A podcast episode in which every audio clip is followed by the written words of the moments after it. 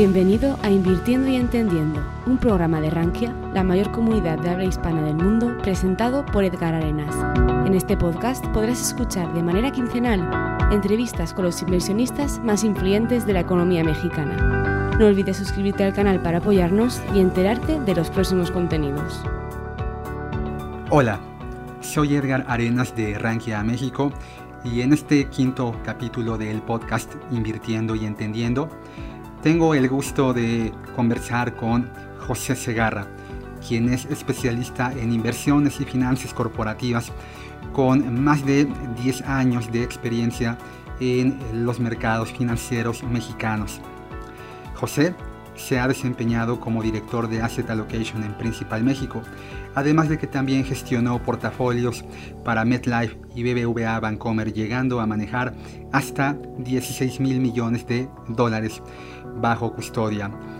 José cuenta con la acreditación de CFA y durante esta plática charlamos sobre los retos de gestionar portafolios de deuda y su transición hacia la gestión en activos de renta variable, así como las oportunidades que existen en materia de inversión en México en el largo plazo. Bienvenidos sean.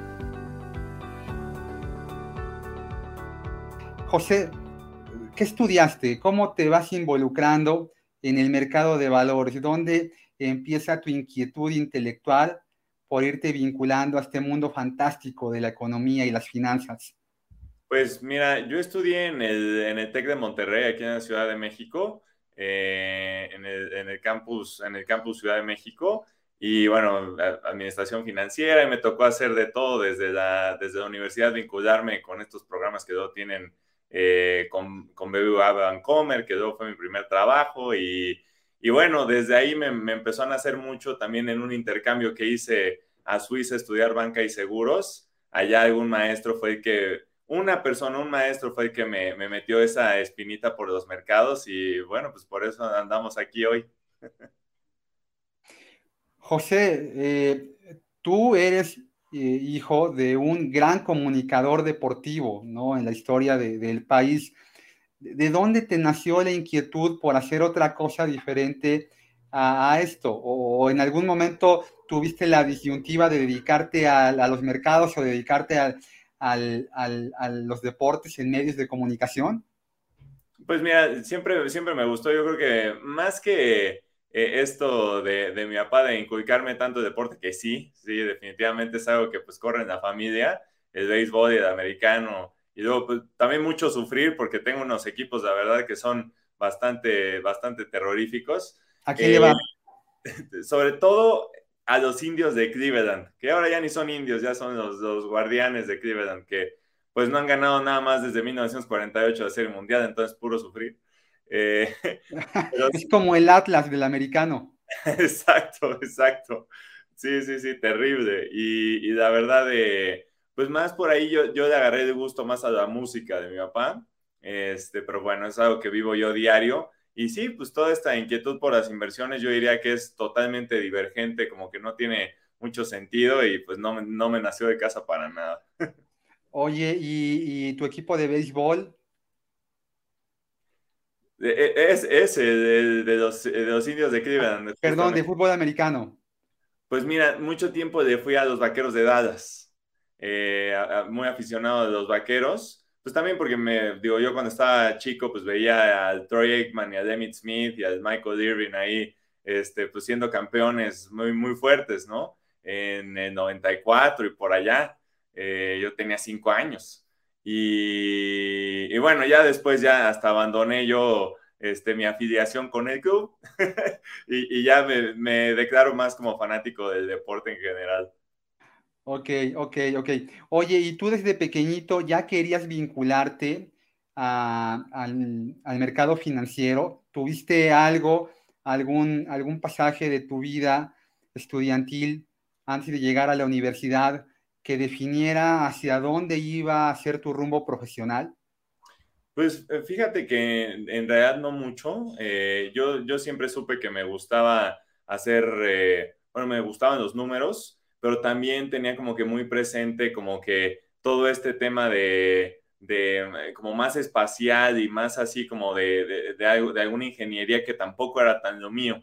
Entonces, pues como que la lógica me fue llevando hacia pues usar esa matemática en las finanzas, ¿no? Este, entonces yo diría que eso fue, fue más como por mi, mi gusto y mi afinidad por los números que termino ahí. Ya, fíjate que un, un tema recurrente con los chicos, las chicas que están estudiando alguna carrera económico-administrativa es tratar de definir esta parte de que una ciencia social como la economía puede ser muy, muy cuantitativa, pero al mismo tiempo es una carrera muy social. Oh. Entonces, tratar de encontrar el punto medio, ok, puedo ser economista y vincularme a un tema muy cuantitativo como es el mercado de valores, o puedo a lo mejor eh, involucrarme en algo un poco más administrativo, más social. Es algo que al estudiante, sobre todo tal vez de preparatoria, lo tiene comiéndose las uñas. ¿Tú tuviste esto en la preparatoria o tú ya sabías que ibas a dedicarte a muy estrictamente ya a una carrera financiera? Eh, pues eh, sí, sí, a mí siempre me llamó más como la atención, eh, sobre todo los negocios de alguna manera. Y, mi forma de, de, aterrizar esta parte de los negocios pues fue desde el aspecto financiero, ¿no? O sea, y, y, sí, o sea, hasta hoy en día, pues bueno, todo el tema del emprendimiento y esto, pues me llama la atención que eso, eso termino haciendo, ¿no? Dejando mi, mi, trabajo y emprendiendo yo en un trabajo de finanzas, claro, ¿no? En una empresa financiera. Eh, pero sí, o sea, como que siempre, siempre fui yo, tuve mucha, mucha inclinación por los negocios. Ok, ok. Este, este, esta generación pro emprendimiento fantástica que, no es que antes de ustedes, ¿no? Antes de esta generación, con este empuje, no hubiera emprendedores, pero sí, tal vez desde que empezó el siglo, es muy marcado, ¿no? Este concepto del emprendimiento ya mucho más formalizado, ya mucho más profesionalizado, abandonando un poquito tal vez esta retórica muy romántica del emprendedor que abandona la escuela y que en, en el garage de su casa, ¿no? Funda una empresa que hoy vale miles de millones de dólares ¿no? Esta, esta construcción ya mucho más profesional del emprendedor con una carrera atrás, con certificaciones, que en tu caso, por ejemplo, tienes un CFA. Eh, José, ¿cómo definirías para quienes no entienden, para quienes están familiarizando con este concepto, qué es un CFA?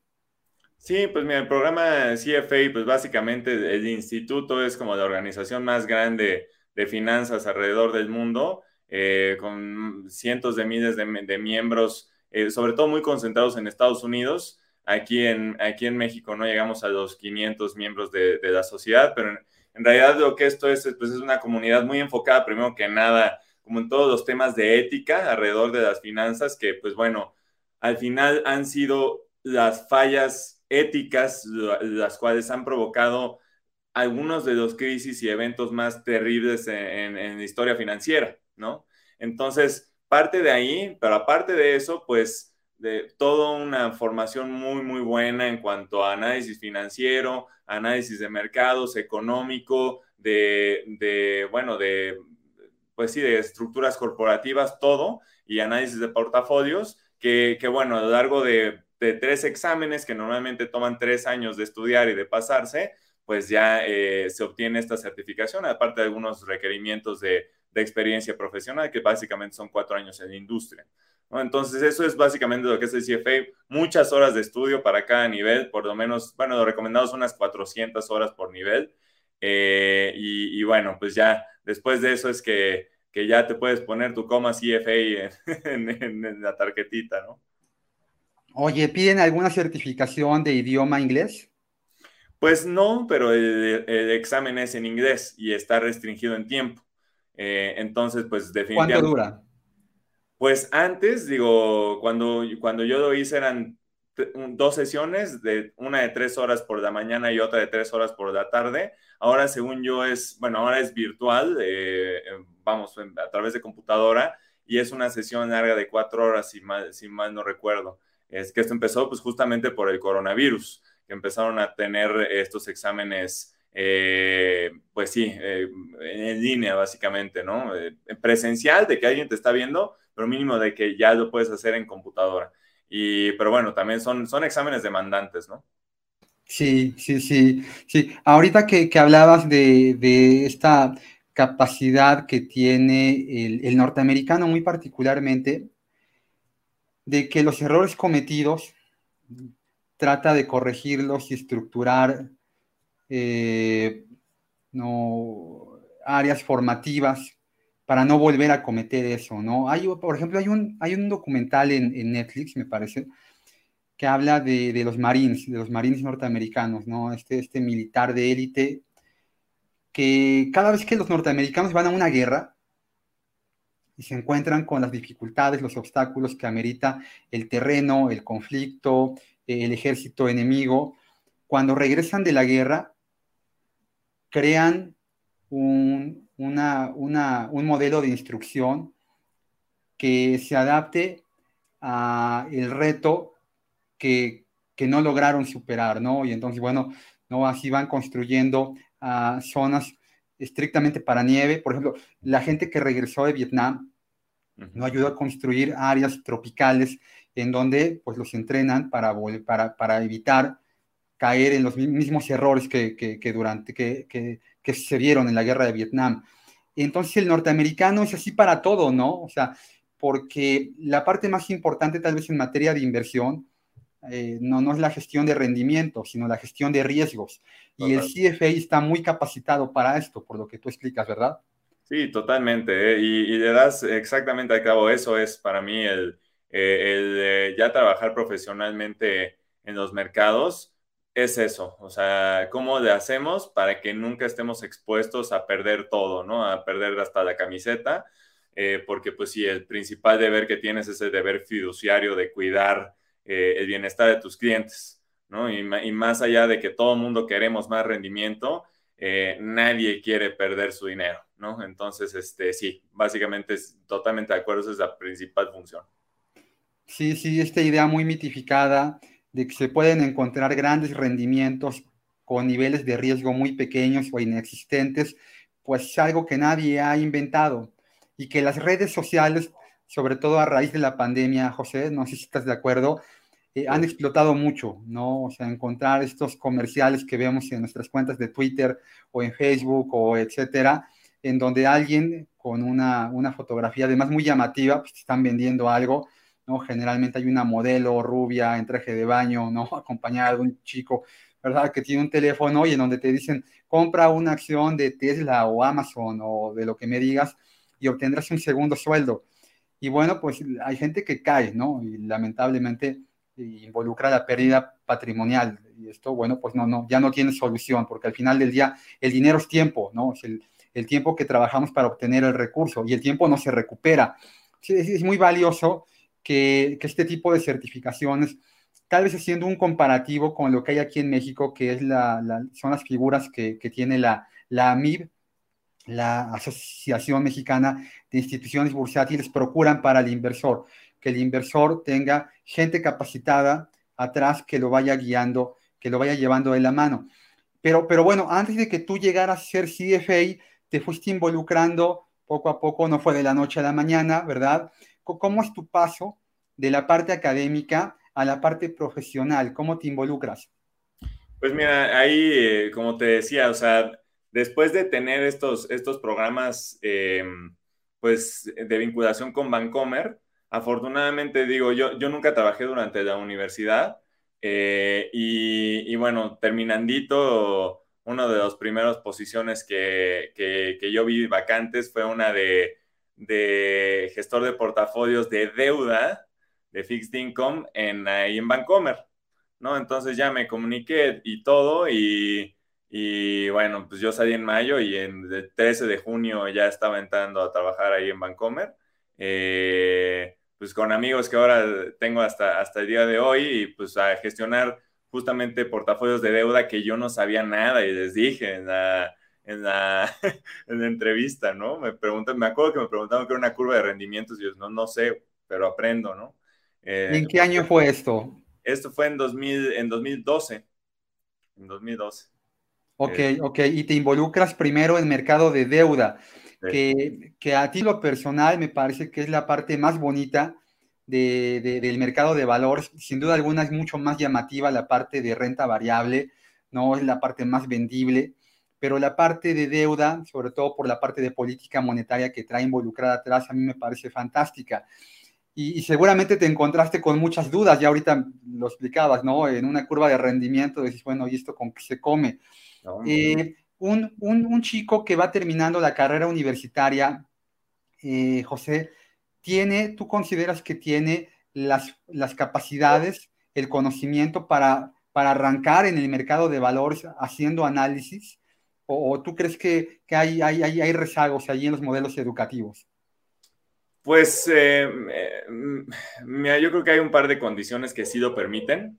Em, aparte de que cada vez eh, yo, pienso que el modelo educativo ha ido más hacia la práctica en vez de usar solamente la teoría, ¿no? Eh, sí he visto como programas que avanzan más en ese sentido, pero en realidad, digo, una, algo que a mí me llama la atención, digo, también por la presencia en redes sociales y todo, hay, luego me, me, han llegado a escribir y me ha tocado platicar ahí con chavos que, que o van a entrar o van saliendo de universidad y, y me encuentro con que eh, muchas veces los salarios, los salarios no han subido en los últimos 10 años, ¿no? Mientras que todo ha subido, básicamente el sueldo pues, es la mitad o es la cuarta parte ya en, términos reales. Eh, y entonces, pues bueno, como que esta necesidad de siempre estar pagando menos, menos, menos, menos en términos reales, pues sí te permite, o sea, forzosamente necesitas sangre joven. Y entonces, pues bueno, el que entra hoy en día, yo también veo, salen, salen, los, salen los chavos hoy en día de la universidad y programan increíble, ¿no? Este, ya hacen algunas, ya muchos ya salen con el nivel 1 del CFA, eh, como que sí hay, yo sí veo este, este avance en, en este tema de los, de los sistemas y definitivamente nada más es un tema de encontrarte un buen lugar donde se valore eso, porque muchas veces también hay, hay, hay, hay personas en, en el medio, digo, tanto en el medio financiero como en todos, que no les gusta aceptar como a, los chavos que tienen estas capacidades así que son, que son medio, pues que son increíbles, la verdad, ¿no? Y que quieren como que tener la razón. Pues nada más es la suerte de encontrarte con alguien que valore esos, e, e, esos skills duros que tienen estos chavos, ¿no? Sí, sí, ya, ya en la actualidad, eh, universidades como el Tecnológico de Monterrey, por ejemplo, la Escuela Bancaria y Comercial, ya tienen simuladores, salones en donde se puede realizar prácticamente cualquier operación bursátil. ¿A ti ya te tocó eso? Sí, sí, sí. De, digo, de hecho, creo que el TEC fue el primer, eh, eh, la primera escuela de Latinoamérica que tenía así, digamos, un trading room que tenían como 16 Bloombergs y todo eso, y eso ya fue algo que a mí afortunadamente me tocó usar. Digo, el Bloomberg, que es una maravilla de, de, plataforma también para, pues, para estar al tiro en, todo lo que concierne a los mercados, ¿no? Entonces, pues bueno, todo ese tipo de cosas también ayuda mucho. Ahora ya hay eh, de esos ya hay en todos lados, en todas las universidades, y antes eso era muy raro. Sí, sí, sí. Y entre la teoría y la práctica, ¿qué tal? ¿No? ¿Que, llegaste a trabajar y, eh, fue un encontronazo o fue, fue, fue sencillo? No, hombre, eh, yo creo que hasta el día de hoy siempre sigue saliendo un reto nuevo y eso también es lo padre de, este trabajo, ¿no? También es de lo que a mí me gusta de los mercados financieros, es que siempre hay algo nuevo, eh, siempre hay este, estas incertidumbres y, bueno, las circunstancias nunca son iguales, entonces eso te exige, pues bueno, tomar contexto anterior y compararlo y todo esto, entonces no, de que entrando es lo mismo desde, desde la universidad acá, no, hombre, siempre va a ser más y más difícil. Además de que siempre te vas encontrando con, con esto conforme vas creciendo, pues mayor responsabilidad, que pues en finanzas es mayores, mayores, eh, mayores riesgos, ¿no? O sea, puedes perder más dinero. Eh, y, y, y, eso, o sea, el estar cargando cargando con cada vez más dinero y que un solo día puedas llegar a perder cientos de millones de dólares, eso eh, de verdaderamente está muy pesado, ¿no? O sea, eh, eh, yo diría que esa es la parte más difícil de, la que tienes que aprender, como también todos estos aspectos como de, de behavioral finance y todo esto para poder tú eh, no caer en tus mismas en tus mismos sesgos emocionales y cognitivos que te llevan precisamente al error. Sí, es algo que se aborda todavía muy poco, ¿no? En la parte académica. Es un poquito como, como los toros, ¿no? Dicen que para aprender a torear, pues el torero no aprende, en, ahora sí que, en la tribuna, ¿no? En los tendidos. El torero aprende pues, cuando se baja al ruedo y, le dan el capote y bueno, pues no, así es el mercado, te tiene que revolcar, ¿no? Para, para poder aprender. ¿Y, cuánto tiempo estuviste en Vancomer? Ahí estuve dos años, eh, dos años, te digo, ahí estaba con, eh, con todo este tema de deuda y en, en, particular la deuda gubernamental, que está entretenido. Yo, yo jamás me imaginé también que se moviera tanto y que, eh, y, y, que se pudiera hacer en algunos momentos tanto dinero, igual que perder en algunos otros. Eh, por todo este tema de riesgo de tasa de interés, eh, la duración y, riesgos que la gente ni se imagina que hay en el, mercado, que ahorita están siendo, bueno, de lo más importante que hay, del mercado de bonos. Eh, por ejemplo, hoy en día, en finales ya de abril, está teniendo su peor año de los últimos, de los últimos 20, de los 2000, ¿no? Y de los últimos no sé cuántos. entonces, bueno, hay como que mucho, mucho riesgo que te digo, me fue, me tocó ir avanzando, primero portafolios de cortito plazo, que manejaba mi benchmark que eran CETES, luego que mi benchmark eran instrumentos de un año, luego ya eh, benchmark instrumentos de siete años. Eh, entonces, pues cada vez metiendo de más y, más riesgo que te digo, eso, eso fue lo que aprendí mucho. También todo este tema de las tasas reales con tasas nominales, con todo el tema de inflación y bueno, a sacar el, equilibrio entre estas tasas y estar migrando de las nominales a las reales y haciendo todo esto, eh, era interesante, era interesante, la verdad. Sí, sí, sí, sí. Eh, el, inversionista mexicano tiene, tiene una, una, referencia muy escasa del mercado de bonos, ¿no? El instrumento, siendo que el instrumento en el que más invierte el mexicano, el instrumento formal, son bonos, bonos bancarios, pagarés con rendimiento liquidable al vencimiento en todos, las, en todos los vencimientos que hay, ¿no? Eh, pero, pero hay un abanico enorme de instrumentos de deuda corporativos, gubernamentales, utilizados, real, y, y, en donde más se puede ganar dinero a veces también es donde hay más riesgos, que son en los bonos con amortizaciones muy largas. Hoy en día el bono de más larga duración que tiene banco de, que, emite más bien eh, el gobierno federal en moneda local son 30 años, ¿no? Es correcto, sí aunque hay algunos bonos con duraciones, bueno, la duración es otra cosa, ¿no? Con amortizaciones más largas. Por ahí hubo un bono perpetuo, ¿no? En yenes hace tres o cuatro años, ¿no? Sí, también. ¿Qué más se emite para la gente que, que, nos está escuchando y que se está enterando que hay un abanico muy amplio de activos de deuda? ¿Qué, qué tanto hace el gobierno federal hoy en instrumentos de este tipo? Pues mira, o sea, yo te diría, hay de todo, ¿no? También hay deuda, hay deuda en todas las monedas extranjeras que se les ocurra, esta que dices en yenes. También hay un bono de muy largo plazo en libras, si mal no recuerdo. Eh, un, montón de abanico también en dólares, eh, los denominados UMS, que esos en realidad operan más que los bonos locales. Eh, que, bueno, han, han, estado perdiendo mucho interés por, por, parte de los extranjeros. Pero aparte de eso, ay, ay, ay, Aparte de eso, que es, pues digamos, el abanico de riesgo porque son los bonos de tasa fija de largo plazo, también hay estos bonos revisables que, te pagan un poquito más sobre lo que está, eh, sobre dónde está la tasa objetivo de Banco de México, que pues también pues, es el instrumento que, tiene el Banco de México para regular la política monetaria del país, eh, como son los bondes, y a eso también se ligan los instrumentos que, emite, eh, que emite el IPAB, que tienen también estas revisiones de, de 28, de 90, de 182 días, algunos de ellos que te protegen también contra la inflación. En caso de que la inflación sea mayor, en esos plazos te pagan la inflación y no solamente el cupón. O sea, hay verdaderamente de todo. Y, bueno, todo eso pues le sirve a la gente para estar ganando un rendimiento con menores riesgos. Sí, se pueden hacer portafolios muy interesantes con instrumentos de deuda, ¿no? Este, Totalmente eh, y se suma todo lo que el sistema internacional de cotizaciones trajo, porque también dentro de, este, de, esta, esta área del mercado global que tiene la Bolsa Mexicana y Viva, hay, hay activos de deuda, se pueden comprar bonos norteamericanos a través de algún ETF, se pueden hacer cosas muy padres.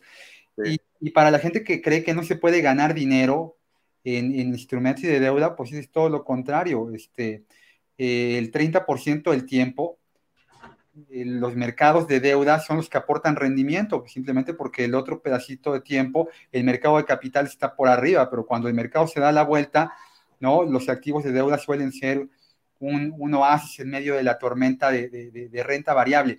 Y, bueno, y te fuiste involucrando en, el mercado de deuda y de ahí de BBVA, en aquel entonces todavía Bancomer nada más secas, ¿a dónde caminas? ¿A dónde te mueves?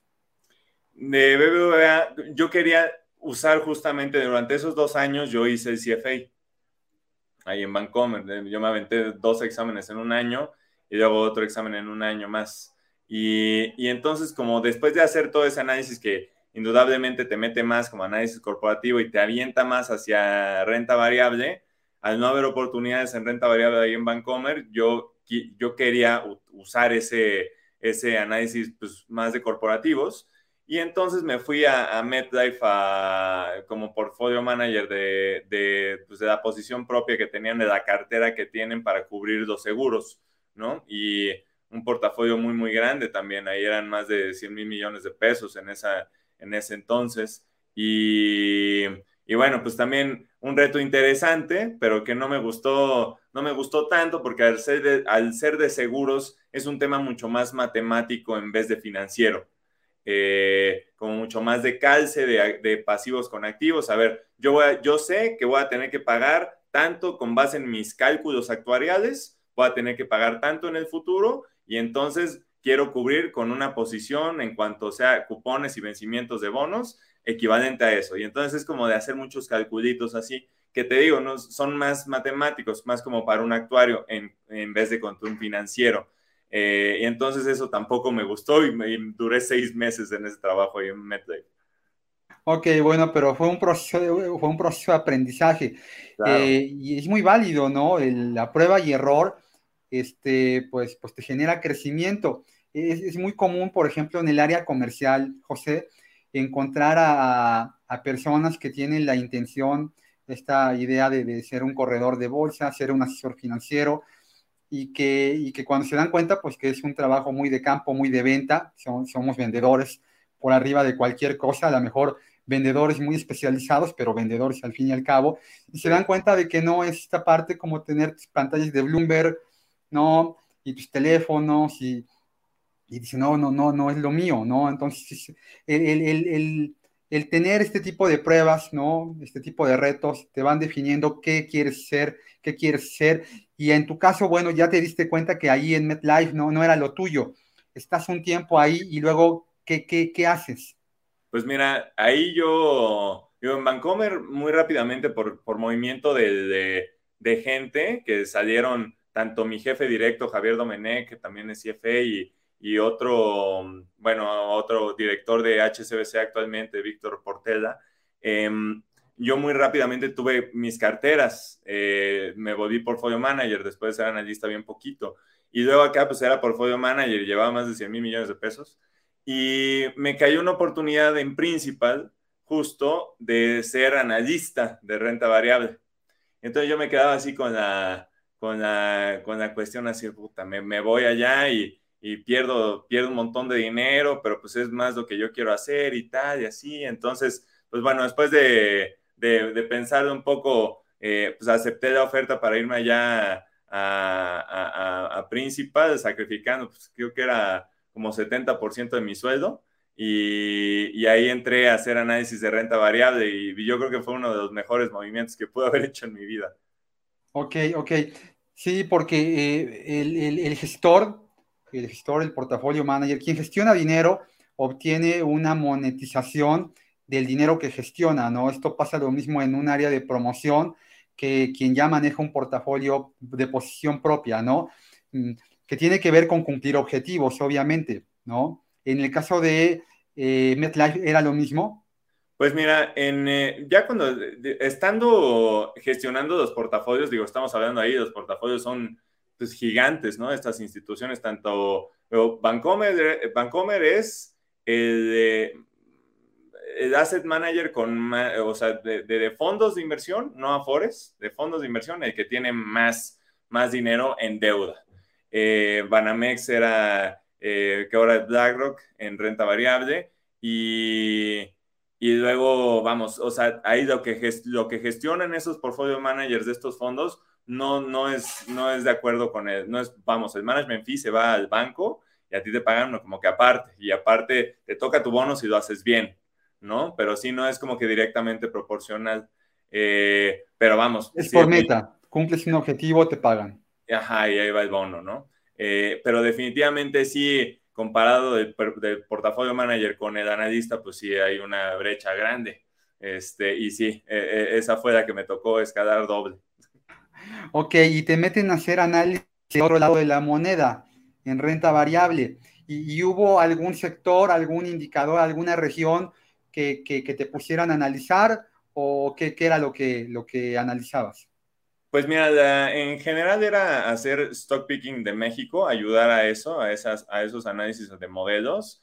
Me acuerdo, mi primera empresa que analicé fue Alfa, ahí echándome completo el, el reporte, que bueno, también, o sea, eso es para cualquiera que, quiera hacer esto profesionalmente, los analistas o así, si quieres hacer stock picking, pues lo que tienes que hacer es leerte el reporte anual de la empresa, ¿no? O sea, es, esa es la, primerita que hay, estar sacando todo lo que viene ahí en relación con inversionistas. Y eso fue lo primero que hice, y empezar a hacer modelos eh, de esa, de Azur, me acuerdo, uy, este, de varias, eh, de Kimberly Clark, me acuerdo de Sports World, que era una posición atorada ahí que tenía, que tenía la Fore, eh, pues varias empresas que pues ayudas a tomar la decisión fundamentándola, que también está muy interesante y muy padre ese trabajo porque te permite pues, hablar directamente con las empresas, platicar de así, hey, eh, tú, em, eh, jefe de relación con inversionistas de Sports World, oye, quiero saber qué onda con esto y esto, y si te dicen, ah, pues esto va así, así, así,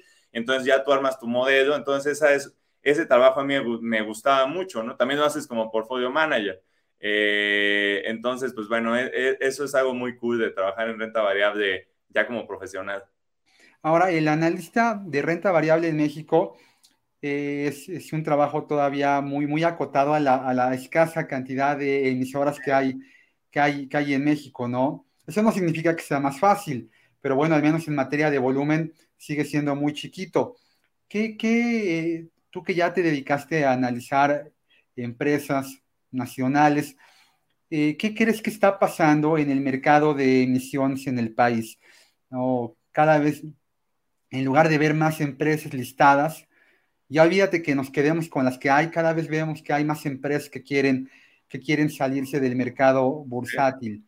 ¿Qué, qué, cuál es tu opinión al respecto, José? Pues mira, em, yo diría que es un tema de, eh, es un tema de un, de, un, mal enfoque que muchas veces pasa en, muchas de estas empresas y también de la naturaleza del mercado aquí en México que eh, lamentablemente es difícil hacer negocio eh, como emprendedores o permite que haya pocas empresas, entonces hay menos empresas que llegan a ser grandes y que llegan a salir a bolsa, ¿no? afortunadamente de ahora empezamos a ver pues que vienen los unicornios y que yo estoy, yo estoy seguro que Kavak y Bitso y varias de estas van a terminar en bolsa y, y, ojalá que por fin tengamos alguna representación de tecnología en la bolsa, que, que, igual que Colombia no tenemos, por ejemplo, nada y en Chile casi nada. Eh, y, y bueno, el campeón de eso en Latinoamérica pues es Argentina. Eh, y bueno, nosotros tenemos que ponernos ahí a la par. Yo, yo creo que, digo, regresando aquí al caso de México, mm, mm, es un tema como de de que no se ve dónde está el crecimiento. Yo creo que no, no se hace un análisis lo suficientemente profundo también de varias empresas que han salido, por ejemplo, Lada, Bachoco, de cómo es que pueden hacer para extender sus operaciones y verdaderamente tener una buena, tener una mejor empresa, que estas empresas ya son unos monstruos, ¿no? Eh, y, pero ¿y por qué salen? Porque pues toman malas decisiones por una mala asesoría, por fijar malos objetivos y caer en cosas que pues no se tienen que hacer también, o sea, ciertos errores que pues digo, a todo mundo le pasa, pero yo, yo diría que es una cultura eh, como que un poquito más lenta en cuanto al enfoque de, de qué hacemos ahora, porque pues en México hay muchísima oportunidad de hacer negocio, nada más que pues hay que hacerlo bien, ¿no? Y, yo diría que eso es lo que está haciendo falta. que, es parte de lo que estás haciendo actualmente, ¿no? Actualmente tú te dedicas a asesorar empresas. Este, ¿qué, tipo de empresas es, el corte de alguien que tiene tu experiencia y un CFA? Pues mira, en, en general digo, asesoramos a cualquier tipo de empresas nosotros, o sea, nos ha tocado eh, asesorar hospitales, asesorar empresas de logística, asesorar a fintechs, asesorar a bancos mismos, eh, o sea, verdaderamente todo está muy, muy abierto. Eh, porque bueno, o sea, yo diría que muchas veces en cualquier tipo de negocio, como lo veo es que la gente o el emprendedor, el empresario, está muy, muy concentrado en el tema de hacer el negocio, ¿no? Eh, y, bueno, eh, basado en lo que ve, en todo su expertise, hace el negocio y entonces al final termina el año y vemos cuánto quedó, ¿no? Cuánto, cuánto fue que quedó del negocio, cuánto nos dio, de estrategia que nos, que nos pusimos. Pero no se usa esa información financiera para verdaderamente ayudarnos a tomar una decisión analizándola, disecándola, tomando lo que nos dice para nosotros tomar una mejor decisión en cuanto justamente a algo que es también en mercados el asset allocation, el donde voy a concentrar eh, tanto mis recursos, que son principalmente mi tiempo y mi capital, mi dinero, como management, como empresa, como, en dónde me voy a ir para verdaderamente ganar y crecer la empresa, hacerla más rentable, que muchas veces también no es no, implica hacer el negocio más grande. Uno de los errores más grandes que, puede haber aquí en México es pensar que yo tengo que hacer un gran imperio para, para, tener una mejor empresa. Y casos de esos hay, por ejemplo, el de Soriana, ¿no? Que tienes, pues sí, un montón de supers, pero una empresa que casi, que no tiene crecimiento, que es una muy mala empresa en bolsa. Eh, contrario a lo, que, hace Walmart, que tiene muy claras métricas, que sabe lo que va a hacer, lo hace siempre y a lo largo del tiempo, pues gana, ¿no? Entonces, es un tema de metas y seguirlas y tener una buena planeación. Hay empresas de pequeña y mediana capitalización en muchas partes del mundo que son muy exitosas, que de hecho se sienten muy cómodos dentro de, dentro de ese rango. Este, y, en México, como tú dices, si no aspiras ¿no? a hacer un, un emporio, pues la verdad es que te, te, sientes a, lo mejor hasta un poco desmotivado, que es lo que puede pasar con estas empresas que están deslistándose del mercado de valores, prefieren salirse y, asumir una zona de confort, que tarde que temprano te pasa factura, ¿no? Hemos platicado aquí en el, en el podcast de, de, empresas que en su momento en México fueron muy grandotas, como el otro día platicábamos con, con eh, el invitado de Cuspit, de, Canadá, esto, esta zapatería, esta fábrica de calzado de, Jalisco, que, que, maquilaba los tenis de Nike, ¿no? Y bueno, y Nike despegó y Canadá desapareció. Entonces, eh, sí, sí es un tema también muy, muy sociocultural, ¿no? O sea, eh, es un tema en donde eh, el mercado es el reflejo tanto del inversor como tanto del lado del empresario, que, que no les llama la atención crecer capitalizándose a través, de, a través de la bursatilización. Creo que es el gran reto, ¿no? En los próximos años, porque México es una economía muy grandota, México es la economía 16 del mundo, debemos de tener, de tener por ahí 500 empresas que sin ningún problema podrían estar cotizando en el mercado de valores local, y hay países mucho más chiquitos como Sri Lanka, como Egipto, como Nigeria, que tienen más empresas cotizando en, la bolsa que, nosotros. Entonces, sí, coincido contigo, coincido contigo en, en esto. Y, el, tú has visto en un periodo muy corto cómo se ha transformado el mercado de valores, sobre todo la parte de afuera, ¿no? Eh, el mercado global ha avanzado mucho y se ha focalizado sobre todo, creo que a raíz de la pandemia, en temas digitales. Ahí es donde todo el mundo está inmerso y lo que hemos visto tal vez la última semana, ¿no? A raíz de la, de la compra, todavía entrecomillada, de, de Twitter por, por Elon Musk. ¿Tú, ¿Tú, qué opinas de esto? ¿Es, este, eh, ¿Es algo que le hace bien al mercado concentrar tanto poder? Pues eh, eh, definitivamente la, la, la, concentración de poder trae sus, trae sus muchos retos, ¿no? Y, digo, definitivamente nadie puede estar exento de, volverse loco de poder tampoco, yo creo, ¿no? O sea, eh, entonces, bueno, eh, entre, entre más poder tenga alguien, se puede volver más loco, yo creo que sí, la probabilidad aumenta, ¿no? Y, bueno, la necesidad de, estar regulando y de estar participando en eso, pues también aumenta, porque los riesgos son más grandes, ¿no? Eh, entonces sí, o sea, de que se aumentan los retos y los riesgos, yo creo que sí. Sí, sí, sí, porque eh, fíjate, el otro día veía una película, no sé si has tenido oportunidad de verla, es una película muy vieja que transformó un poco la idea de cómo hacer cinematografía, se llama El Ciudadano Kane, esta mm. película de, Orson Welles, en donde un, eh, un empresario que empieza a crecer y a crecer y a crecer en diferentes sectores se da cuenta que el, el, el punto sobre el cual va a cimentar su emporio industrial son los medios de comunicación. En aquel entonces, bueno, pues no, no había Twitter, no había redes sociales y él compra un periódico y luego empieza a comprar más periódicos.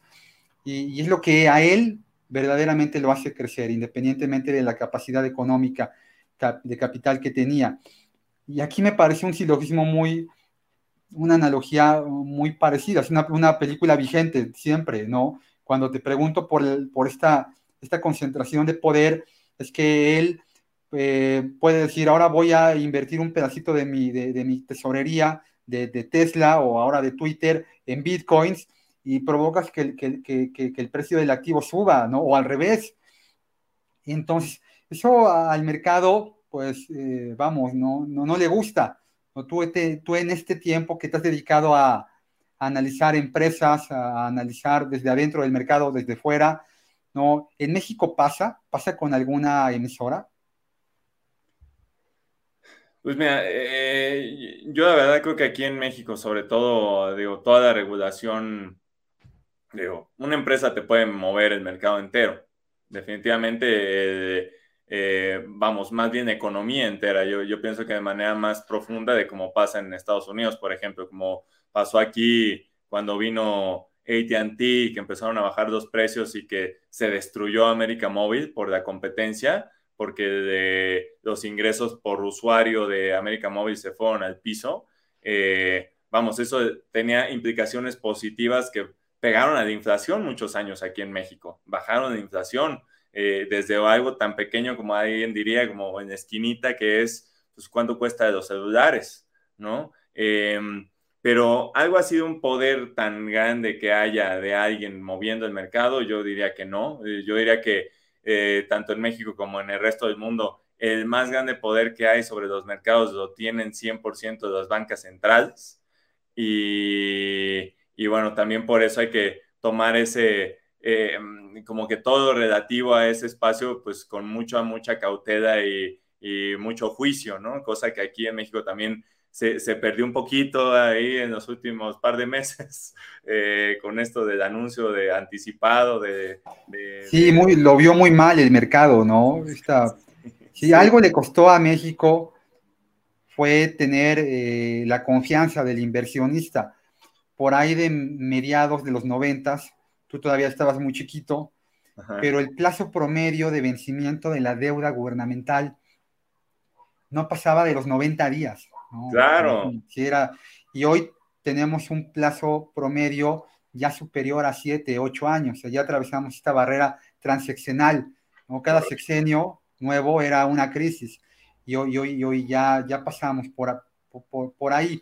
Y, también ahí, o sea, vamos, tasa objetivo y manejar la política, la política monetaria como la manejamos hoy, aquí en México nació en 2008.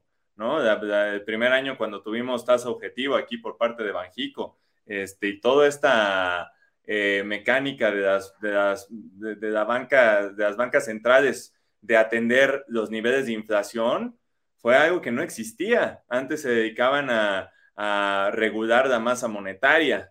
Y digo, todas esas minutas y esas, eh, lo que platicaban en las juntas y todo esto, ahí está, esto es récord público que podemos ver ahí en la página del FOMC. Eh, y esta, esta como que fijación por la inflación fue algo que surge pues, en Nueva Zelanda en los 80s y que ha sido exportado alrededor del mundo y me parece una buena política, ¿no? Pero sí, o sea, como dices, eh, pues el poder el poder está centrado ahí y hay que tomarlo con mucho cuidado. Y, este, este, este poder que los bancos centrales han acumulado, pues, pues, nos tienen en donde estamos ahorita, ¿no? En un proceso inflacionario como nunca en los últimos 40 años, al menos en Estados Unidos, en casi 20 en México. Eh, estamos al, estamos al inicio de, de un cambio en el ciclo económico, estamos ante eh, las puertas de una, de una nueva recesión. José, ¿tú, tú qué opinas? Uf, eh, pues mira, la respuesta corta es que yo creo que sí. Eh, o sea, ahorita hay que partir pensando de que, vamos, la economía se mueve pues en ciclos, ¿no? Y Ahorita estamos en un periodo de desaceleración claro después de tener un 2021 eh, de crecimiento récord en los años 2000 y desde no sé cuándo alrededor del mundo, justamente por el rebote que vimos después de la crisis en 2020 por el coronavirus, que también fue la peor crisis desde quién sabe cuándo, ¿no? Eh, y, y bueno, ahorita con las limitantes que hay de energéticos en algunos países que ya vimos, por ejemplo, como en Polonia, en Bulgaria, ya nos van a mandar gas, eh, las limitantes de, bueno, las trabas que se están poniendo en general al comercio internacional son algo terrible, inflacionario y que, que provoca también desaceleración de crecimiento económico. Eh, la guerra como sí no lo es, porque la guerra es muy consumidora de recursos. Eh, pero cuando la guerra provoca estos efectos cruzados en productores tan importantes de recursos como son los ucranianos y los rusos, principales productores de fertilizante, de muchos, de muchos elementos que son usados alrededor del mundo, de, materias primas suaves como son el, trigo, el maíz, todos estos granos y cereales y todo por el estilo. Eso, la verdad, pone tanto al consumidor como a las empresas y a todos en una situación, pues, de resolver, de a ver, de cómo está todo, eh, cómo resolvemos, en lugar de concentrarnos en, en crecer, ¿no? Entonces, todo eso para decir, yo, yo pensaría que sí, eh, sobre todo que nazca a partir de Europa, en China, todo viene muy mal desde el año pasado eh, y ahora tienen, pues bueno, ellos parece que están viviendo lo que nosotros pasamos con el coronavirus en 2020, ahora, ¿no? Con estos lockdowns donde Shanghái está cerrado, puerto más importante del mundo, y bueno, todo eso nos tiene que pasar factura. Eh, se está llevando la política monetaria yo diría bajo, bajo presión del gobierno en Estados Unidos por las elecciones que vienen a final de año y porque es mucho más impopular una alta inflación que un bajo crecimiento. Eh, entonces, se quiere atacar la alta inflación, la alta inflación, ¿cómo se ataca? Pues siendo restrictivos en política monetaria, eso crashea los mercados y eso veremos también, también impacta los, al, al crecimiento económico. Entonces, yo diría, digo, ahí está como que todo mi, eh, eh, mi, mis razones del por qué sí. Sí, sí, sí, sí, coincido en, muchos puntos con, contigo. Eh, José, esta experiencia que tú tienes gestionando dinero de terceros, que es muy amplia, porque has manejado mucho dinero, te ha orientado hacia una gestión propia, propia, una filosofía de inversión, hacia el stock picking, eres un inversionista más value, grow, de crecimiento, eres, buscas dividendos, ¿no? Te diversificas en bonos y renta variable. qué tipo de inversionista eh, eres tú? Pues sí, mira, yo, yo a, mí, me gusta mucho más este aspecto más conocido como el global macro, ¿no? O sea, verdaderamente hacer portafolios de asset allocation, que al final fue mi, mi última posición en principal, ahí llevando justamente la, de estrategia de, largo plazo de, los portafolios de la Afore. Y, y, bueno, a mí me gusta justamente mezclar los activos, ver qué está pasando en el mercado de bonos, qué está pasando en el mercado de renta variable, en real estate, eh, bueno, también en, bonos en tasas eh, reales y nominales, todo en eh, commodities y integrar un portafolio que tenga diferentes estrategias, porque bueno, también está muy investigado en, en literatura que vamos, eh, diversificar, eh, te diría, Europa con Estados Unidos y así, en realidad son súper correlacionadas esas estrategias, entonces necesitas tener diferente tipo de estrategias y asset classes en tu portafolio para que verdaderamente esté diversificado. Entonces, a mí me gusta más por ahí, independientemente de que el stock picking a mí me encanta y me fascina. Eh, y claro que tengo muy vistas a, varias empresas, no solamente las más grandes, eh, sino algunas que, son interesantes, eh, más, más chiquitas y que, bueno, también por eso, afortunadamente, no, no, no, no, vi, no me vi perjudicado durante el año pasado con, eh, con las caídas gigantes que hubieron en las, en las empresas tecnológicas que no hacían utilidades. Eh, la verdad nunca me hicieron sentido, entonces nunca ni las compré y me gané el 800% de Teladoc, ni tampoco me llevé el menos 90 de cuando se cayó, ¿no? Entonces, porque la verdad esos estados financieros nunca me hicieron sentido. Ok, ok. ¿Y qué sector, qué región o qué índice te gusta actualmente? Ahorita lo que me gusta, fíjate que son los bonos. Eh, tanto localmente aquí en México con las tasas de largo plazo ahí en 9% y las tasas reales cerca de 4, las, de largo plazo. Eh, y los bonos de Estados Unidos con, eh, con tasas de más de 3% de los de 30 años un ETF que yo creo ahorita va a estar muy, muy bien, va a ser el TLT con toda la dinámica de inflación. Eh, las tasas para mí se mueven por dos cosas. Una que normalmente es la que lo había llevado más en los últimos 20 eh, años, que era la baja, bueno, las dos de manera muy, muy importante, de inflación y, y el crecimiento. Entonces, ahorita con el crecimiento, yo veo a la inflación como una variable retrasada de crecimiento y el crecimiento ya viene para abajo. Entonces, la inflación debe venir para abajo pronto. Entonces, eh, ya van a estar las dos, las dos condicionales para, para, para que las tasas caigan, cayendo, y por lo tanto yo creo que el techo ya puede ser que ya haya sido incluso. Entonces, a mí lo que más me gusta en este momento son los bonos, sí. Ok, ok. Oye, y, ahorita hablabas de, diversificación y que los activos no hagan correlación. Veía un, un, un tweet tuyo acerca de, del Bitcoin. ¿no? Sobre, este, sobre todo en este plazo de, inflación alta, y, me llamaba la atención cómo lo definías, eh, correlacionándolo con, con el Nasdaq 100, ¿no? Y decías, es que el, Bitcoin es como, como el Nasdaq, pero con anabólicos, ¿no? le, metes una inyección de esteroides al Bitcoin y, y es tu Nasdaq. O, eh, ¿tú, tú, tú inviertes en Bitcoin? ¿Hay alguna criptodivisa que te llame la atención? Eh, fíjate que me gusta todo el, todo el concepto de blockchain y, todo el espacio también de, de, de, NFTs. Creo que hay cosas valiosas ahí, pero definitivamente cuidando que verdaderamente tengas algún beneficio adicional y no solamente comprar una, una foto ahí. Este, pero en realidad no soy muy activo yo en el, en el mercado de, de criptoactivos yo como la veo es, eh, vamos, nunca han enfrentado una gran crisis financiera, eh, porque pues bueno, pues nacieron en 2008, pero todavía no estaban bien adoptados.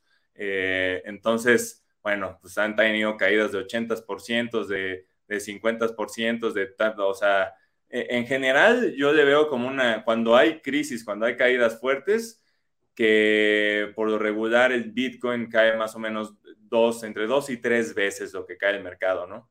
Eh, entonces, ahorita si, si lo ves, pues va por ahí de más o menos tres veces de lo que ha caído el S&P. Eh, entonces, de momento aparte, pues ni de chiste, ¿no? Eh, para mí tendría que ser tener una caída más grande para que, para que yo entrara.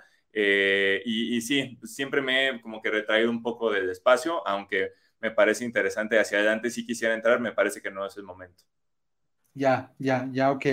Y, en este camino ya de, un poco más de 10 años, ¿no? Dedicándote ya profesionalmente al mercado de valores, ¿hay algún, algún autor, hay algún profesional, algún compañero, algún jefe, hay, hay alguien que haya marcado tu filosofía de inversión?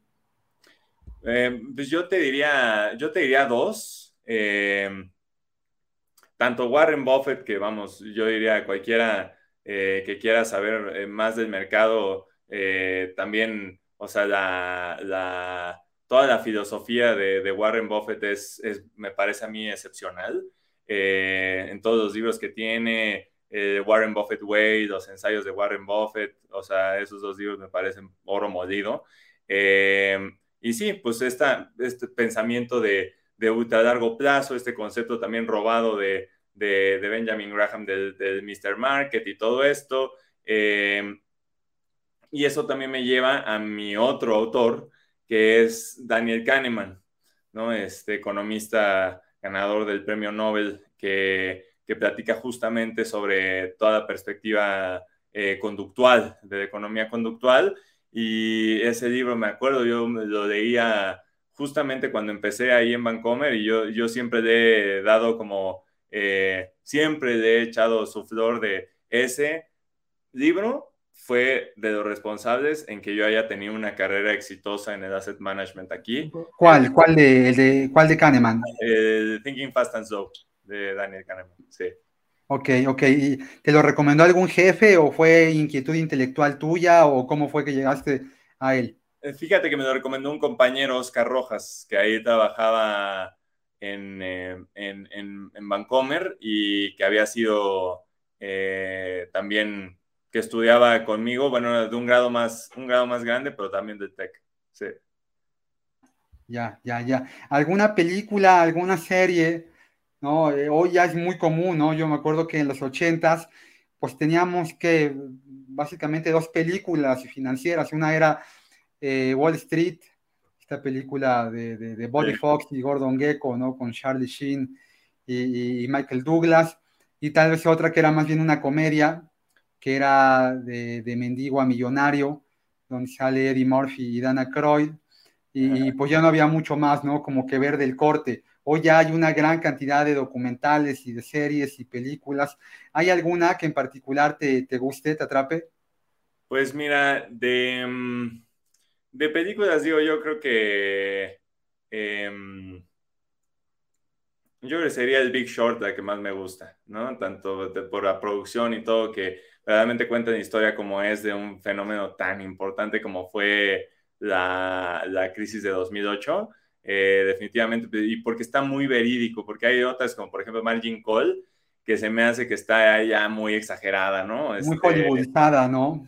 Sí, sí, muy, muy exagerada de que el mundo se acabó en ese día de cuenta, y no fue así, o sea, también las grandes crisis, por ejemplo, esa de 2008, y cosa que es lo que me gusta de, de Big, del Big Short, que, que te dicen cómo va pasando el tiempo y no dejan claro cuánto fue el tiempo en el cual estuvo pues básicamente sufriendo el, Michael Burry antes de que tronara todo. Pero vamos, o sea, hay papers hoy en día que te puedes encontrar en internet de cómo era clarísimo de que todas las, las hipotecas que tenían tasa ajustable, que eran justamente las subprime, tenían su trigger en 2008 y que ese era, eh, ahí era cuando se iba a, destruir todo, ¿no? Y, y, bueno, leyendo también libros como el de el Big Debt Crisis de, de Ray Dalio, tiene todas sus notas como era claro, como desde 2006 ya estaba el crecimiento del mercado de real estate verdaderamente en picada. Eh, entonces, todos los procesos de crisis en realidad no se dan de un día para el otro. Em, igual, o sea, vemos también, por ejemplo, la, guerra en, Rusia. Eh, eso no se dio para de un día para el otro, no pasó todo el 24 de febrero, se fue cocinando desde el año pasado. Eh, había gente, había gente que yo, que yo sigo en diferentes blogs y, y, podcasts y así que desde el año pasado decían que la, Tercera Guerra Mundial ya había empezado y, cosas por el estilo que en el momento tú decías, estos, estos locos, ¿no? Pero las señales ahí estaban y el conflicto se va cocinando. Entonces, pues, ¿quién gana? Pues el que está más atento siempre, yo, yo pienso, ¿no? Sí, sí, de hecho, eh, eh, Taleb no considera la crisis hipotecaria subprime como un cisne negro. Él, dice que había las señales suficientes como para que nadie se diera cuenta, más bien él argumenta que todo mundo se hizo el oxiso por la por, el, por el gran corruptor que, que, son el dinero, ¿no? Las enormes, eh, brutales cantidades de dinero que, se ganan haciendo o se ganaban haciendo este tipo de, operaciones, ¿no? Así que él dice, bueno, pues no, la crisis hipotecaria subprime no es, no es un, cisne negro, estaba, estaba muy anunciado, y tal vez lo que sería un cisne negro sería la, crisis de salud pública, ¿no? A la, que, a la que nos enfrentamos en el último par de años. Tú, tú como inversionista, José, ¿te consideras un inversionista antes y un inversionista diferente después de la crisis hipotecaria subprime, perdón, de la crisis actual de, COVID? Esta crisis de salud pública y también económica redefinió algún concepto en ti, alguna filosofía de inversión, de gestión de dinero? Yo te diría que me reforzó mi idea de que, de que lo más importante de todo es, es seguir el dinero, ¿no? O sea, en cuanto a los mercados, ¿qué está pasando con la creación y el flujo de dinero? Eh, porque ahí creo que fue muy claro eh, el, en, pues sí, en 2020, como pues después de que pues, empieza a darse la crisis y que marzo es verdaderamente horrible, ¿no? O sea, yo creo lo más cercano al apocalipsis que vamos a estar, este, de que todo el mundo enciérrese y los mercados cayendo y cayendo 12% en un día y luego al otro día también subían y una montaña rusa y así horrible. Y, el tipo de cambio, ¿te acuerdas? El tipo de cambio a 25, em, como que todo esto. El precio del barril de petróleo, por primera vez negativo, ¿no? También, también. O sea, pero bueno, como, como todo se soluciona y eso, y eso que también lo platicamos, hicimos un capítulo súper interesante de eso, permíteme hacer el comercial, eh, eh, de, de, de, cómo fue pasando la crisis del coronavirus, que nos echamos un mini documental de media hora ahí en, en, nuestro canal de Invertidos para Todos. Y, y bueno, ¿cuándo se solucionó? Cuando la Fed dijo, hey, nadie va a quebrar aquí, yo le meto dinero ilimitado y se acabó. Y ese fue el último día que cayó el mercado, ¿no? Este, y, y, en ese momento, pues como todavía tienes miedo, ese fue, creo que fue el lunes 20 de marzo, si mal no recuerdo, el lunes 23. Em, eh, en ese momento, pues tú sigues pensando que estás en el fin del mundo y no te das cuenta, aunque ya hayas pensado que eso era lo más importante, ¿no? Entonces, eso me afianzó en mí que lo más importante siempre, cosa que yo ya consideraba tal, eh, pero me lo afianzó, o sea, de eso vamos, me, despierto y me duermo con esa idea de que lo más importante son los bancos centrales y ahorita están también muy, muy relevantes con todo lo que están haciendo, ¿no? Entonces, este, no se me olvide. Sí, sí, sí, sí, fueron momentos de muchas preguntas, de, de, revaloraciones, eh, de baños de, de, realidad, cada, cada, cada persona, cada región, cada sector, porque el mundo sí se reconstruyó de, forma diferente y me parece que una de las grandes moralejas de esto es este proceso de, generar confianza, ¿no? Generas confianza en, tu banco central, generas confianza en, si tu gobierno se preocupa por ti, te está vacunando, o sea, se preocupa por, por, tu salud, en tu empresa, ¿no? Si tu empresa te sigue pagando, no te despide, no disminuye tu ingreso, o sea, esta revaloración que hicimos de la vida de la economía, de la salud, de todo, pues me parece que sí nos dejó un antes y un después cada uno en, su actividad profesional. Y, bueno, oye, se fue rapidísimo, una, ya se fue una hora, ¿no? Y dicen que el tiempo cuando se va rápido es que es bien aprovechado. Así que bueno, pues yo, yo encantado de poderte tener, poderte haber tenido aquí en, en, el, en, el, en el podcast, el que estás jugando de visitante ahora, ¿no? Porque porque tú también tienes tu canal, tu canal eh, en, YouTube, ¿no? Yo, yo ahí te he visto haciendo contenido fantástico, eres muy activo también en Twitter, así que bueno, pues yo te pediría que nos compartieras en dónde te puede, en dónde te puede buscar la gente que quiera más saber de José Segarra, qué hace y, qué comparte. Pues sí, mira, eh, ahí eh, tenemos nuestro canal, como decía, en YouTube, en Invertir es para todos, se llama. Eh, y bueno, semanalmente ahí hablamos tanto de inversiones y ahorita vamos a empezar a hablar también de, corporativos también, de este análisis que es lo que pues hago yo con mi empresa. Eh, y, ¿Cómo se llama tu empresa?